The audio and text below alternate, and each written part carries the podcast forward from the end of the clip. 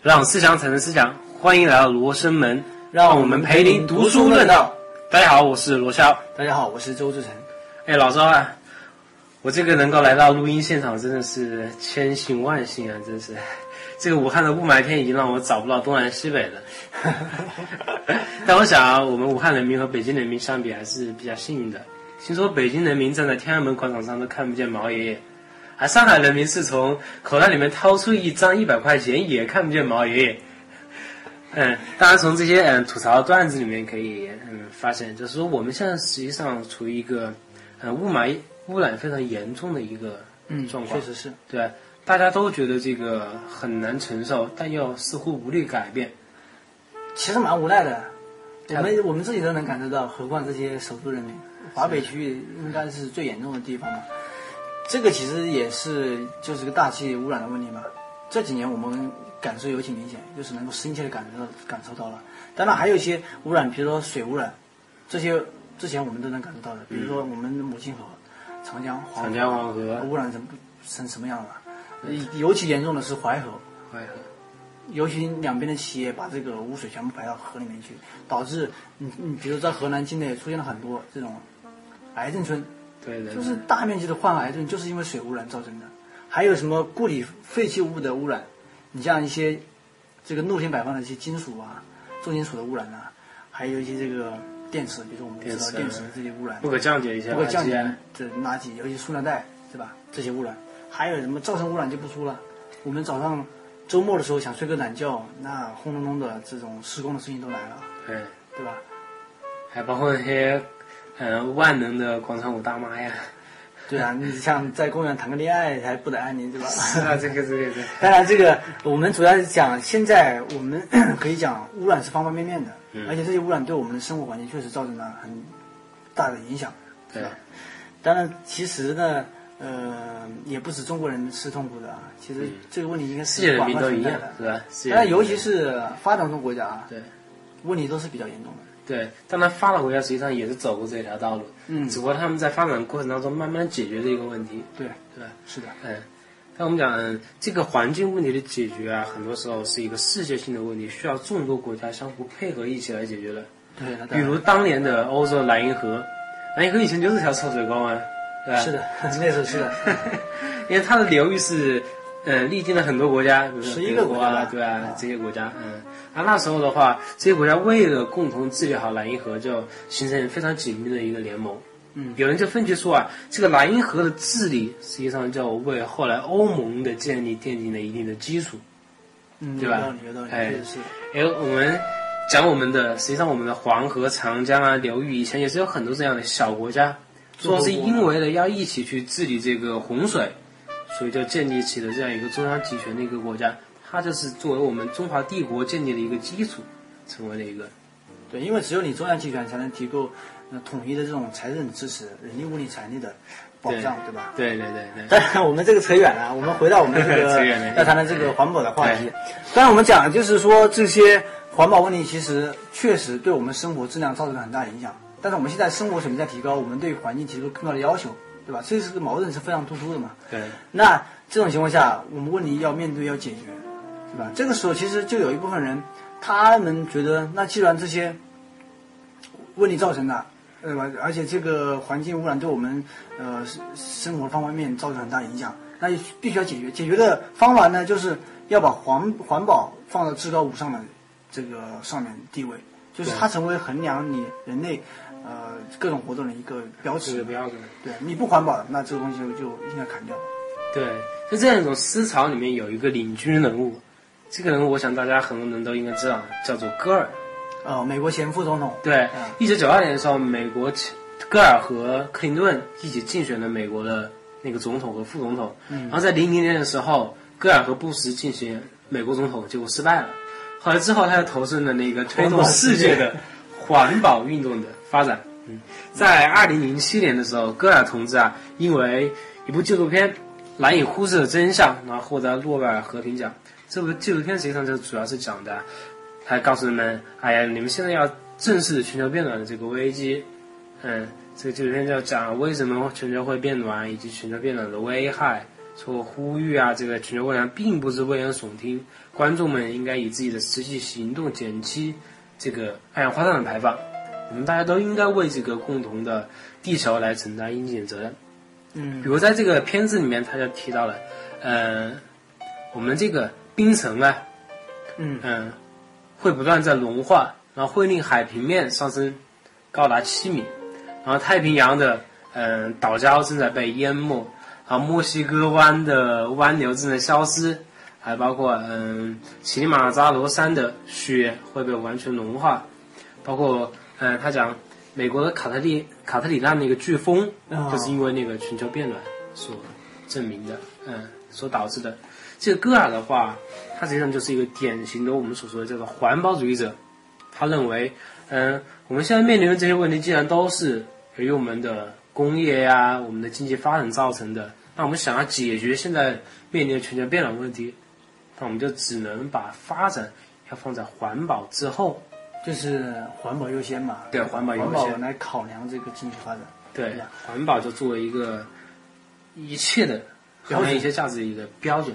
当然，我们这样讲啊，会认为戈尔这样讲一个没什么问题啊，一点问题都没有。是我们是应该这样重视环保啊，对吧？但是大家不要轻易下结论。我们给大家讲一下戈尔的另外一段言论就知道了。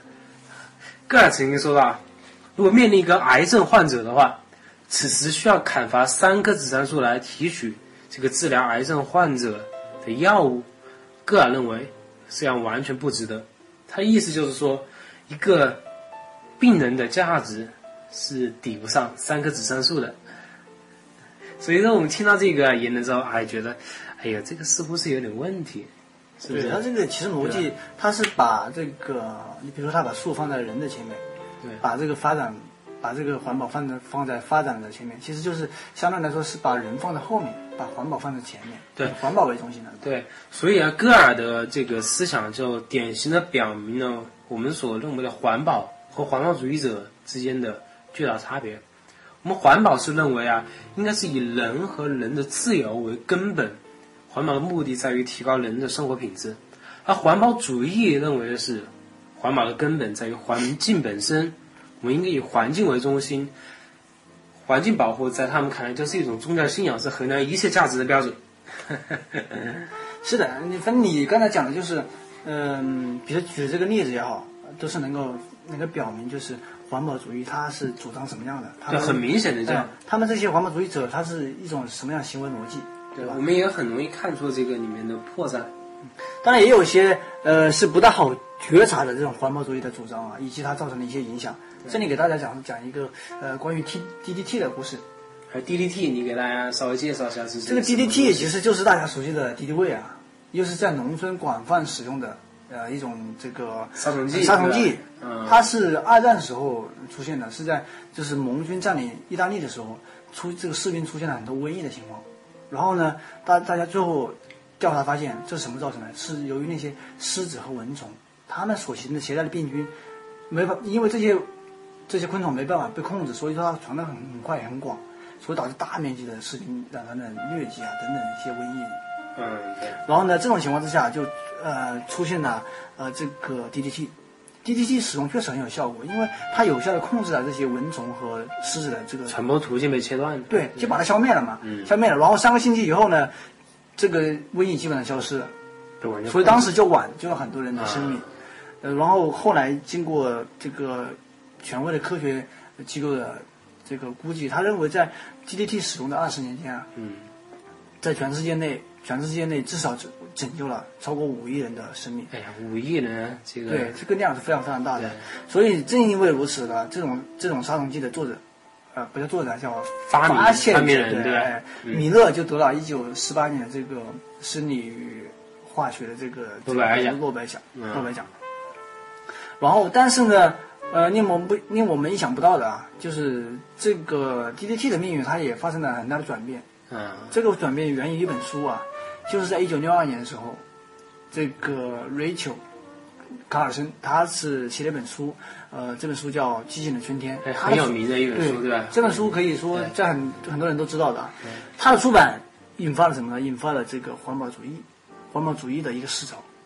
哦，然后从这里开始，，对，因为他这个书中描绘了一个什么样的场景呢？就是说，这个世界用了 DDT 之后，一些场景，比如说这个河里漂的死鱼，然后这个很多鸟都被毒死了，包括一些、呃人畜因为误食啊、残留物啊中毒死亡的、啊。的情况，对吧？然后那个时候呢，六十年代末正是他那个社会发生一些危机，是关于什么？关于就是因为人工化学品导致的一些事故，美国社会，对，就跟我们前期那些这个 P 叉项目导致的这个人的恐慌一样，嗯因为就是因为前期的，比如在在印度这些国家出现的这种事故，啊对吧？然后大家都觉得很恐慌，所以当时也是这个情况，大家都呃给这个政府施压嘛。最后的结果也是政府着手调查，最后一九七二年的时候下令禁止了 DDT 的使用。然后接下来很多国家和地区都停止了这个使用，可以说在全世界范围内基本上停止了这种 DDT 的大规模使用。对。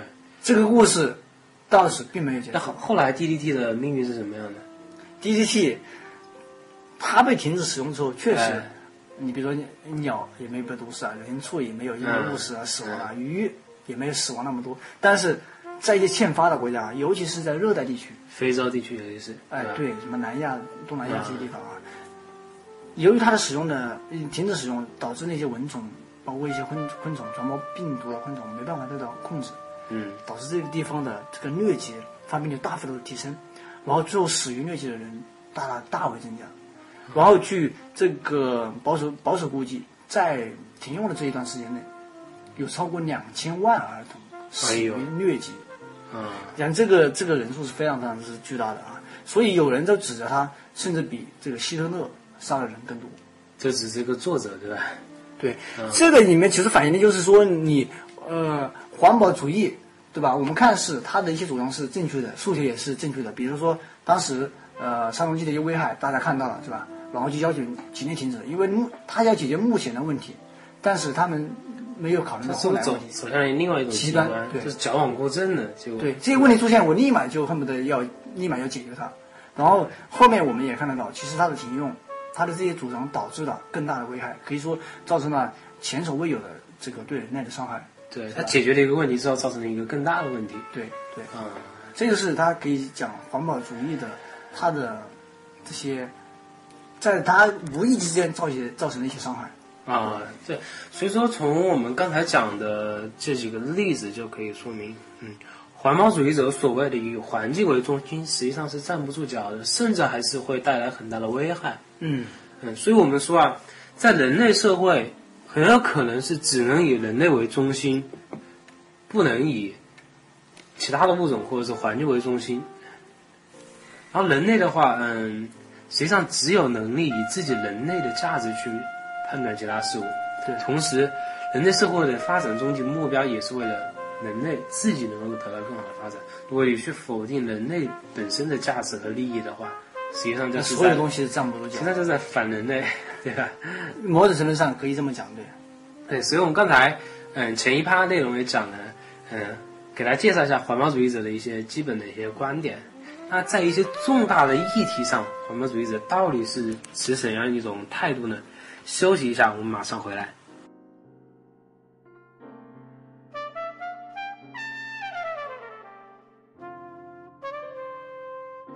好，那我们回到罗生门，我们继续来谈谈环保。就是我们刚才讲谈谈环保主义，他们在一些问题上的一些主张和看法，他们核心观念。那我们来看一些具体问题上，他们是怎么样的一些观点。那比如说，呃，在资源这个问题上，他们怎么认为呢？他们到底是认为资源可以耗竭，还是还是另外一种观点呢？啊，环保主义者认为资源实际上是有限的，当然我们这资源主要是讲一些不可再生的资源。所以以人类目前的消耗速度，在可以预期的未来，资源一定会被耗尽，人类因此会走到崩溃的边缘。比如在二十世纪七十年代的时候，作为环保主义者的一个精英的团体叫做罗马俱乐部，他出版了一本书叫做《增长的极限》。这个书叫预言啊，到一九九二年的时候，由于资源的使用量呈指数的增长，还包括人类的总数的哎，对，增加，然后全世界已知的众多资源将被耗尽。那这个资源是不是会被耗竭呢？那这个问题我们应该怎么样去具体的分析呢？呃，资源，我觉得我们要谈资源，肯定要先对它来一个定义嘛。对吧？其实我们这里讲的主要是经济资源，而不是指的自然资源。哎，这两者有什么区别呢？你比如说，在两千年以前，石油甚至煤炭，它那个时候只能叫自然资源，因为它还没有被人类开发利用，对吧？嗯但现在它已经被人类开发利用了，所以是叫经济资源。所以说，经济资源和呃自然资源怎么去分去去分别，就是说它是否被人类已经利用。所利用，对吧？嗯，那这里就有一个问题，其实我们资源不是静态的，它其实是一个动态的过程。因为随着人类知识水平的增加和技术的进步，那必然是增加的。你像原来我们石油、煤炭都是使用不了的，甚至说你在呃这个蒸汽机发发明之后之，你是使用的是煤炭，不是石油，啊对不对？石油也是后来才发现的，是吧？嗯这个其实就是你呃这个技术的进步、知识的增加，导致很多新的资源能够被利用、能够被开发出来，对吧？还有一些，你比如说原来我们知道它存在，但是我们没有能力去把它开发利用起来，比如说这个页岩气和这个可燃冰，嗯对吧？对。你看现在不是都可利用了吗？包括什么太阳能啊、风能啊潮汐能啊等等，对吧？所以我们这样一种判断，比如说某种资源在多少多少年后会被耗尽，这样这个论断实际上是很有问题的，压根这个问题就不应该被提出来。它类似于一个比较伪问题啊。这完全是个数学问题。对对。当然，我们讲啊，这个嗯、呃也有一些具体的历史上有些具体的例子来证明环保主义的这样的论断是有些站不住脚的。比如，嗯、在嗯、上世纪八十年代的时候啊，嗯、著名的经济学家嗯、西蒙和另外一个生物学家艾尔利希做了一个赌注。艾尔利希是畅销书《人口爆炸》的作者，他选定了五种金属：铜、铬、镍、锡、钨。他认为这五种金属的价格会在接下来十个十年当中逐个攀升，因为它不停的被使用嘛，然后存量会越来越少。啊西蒙认为价格会降低，这个赌注是反映的，嗯，认为人口会增长而带来的资源匮乏。对，资源一匮乏，价格就上升，对大概是这个对意思的。嗯，这样的一种马马尔萨斯主义者的一种论断，和包括西蒙在内的，他认为是市场供给充足的丰富论者之间的一个争论。事实证明，西蒙是轻而易举的赢了。五种金属在十年的过程当中，价格是不断的降低。尤其是到了二十世纪九十年的时候，随着世界经济的繁荣，还有人口的增长开始减缓，这样的一种马尔萨斯主义者的一种悲观的情绪，在慢慢开始退却。对，其实他们本质上就是对人类未来持有一一个比较悲观的态度一。个是悲，一个是对一个是嗯悲观派，一个是理性乐观派，对，吧可以这么讲。嗯，嗯，也所以有人说到，嗯，也许有一天石油资源将会被耗尽，但是无论这一天什么时候到来，这终究是一个毫无意义的一个历史节点而已。正如我们当年的鲸鱼的脂肪现在已经不复存在一样的，石油也许有一天也不复存在的。资源是会随着我们人类的知识的增加而增加的，它不是一个静态的概念。最重要的资源或者说终极资源是什么呢？就是我们人类自身，是我们人类的智慧，是我们懂得发明创造，懂得我们勤奋，懂得去很好的利用我们的人力资源，这样才是我们在这样一种情况下，资源是不可能被耗尽的。当然，也有一个因素，我觉得值得我们去考虑，嗯因为我们这些资源都是放在市场中受到价格影响的，对吧？对我觉得首首先第一个就是资源可能比我们想象的要多，嗯，因为很多资源我们可能现在认为它不是资源，到未来是资源，这也是我们刚才讲的，？对吧？另外，对，另外一方面就是，即使我们这些这些资这些资源确实消耗的很快，对吧？但是由于市场和价格的这种这无形的手的调节，它也会达到一个有效的平衡。所以从这个角度来出发，也是说，呃，我们没必要去忧虑说未来有一天我们资源消消耗殆尽了。对，就是说，嗯、呃，一个资源如果如果快被耗尽的话，它的价格一定会增加，增加之后的需话人们的需求一定会减少，然后替代的资源资源，一定会会被发掘出来。所以我们，所以我们讲啊，嗯，只要人类继续发展，资源就不会被耗竭。本期节目我们嗯讲了一下环保和环保主义的一些概念，也谈到了环保话题中关于资源的问题，关于资源是否会被耗竭的问题。我们认为，我们无需担心资源会被耗竭，人类会崩溃这样一个情况的出现。只要我们坚守住我们人类的智慧，这个问题就一定不会出现。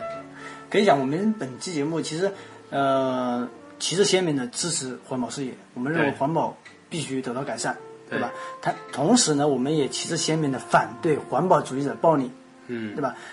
因为，但是因为环保是一个非常大的一个话题，下期我们将继续讨论环保，对，敬请期待啊敬请期待。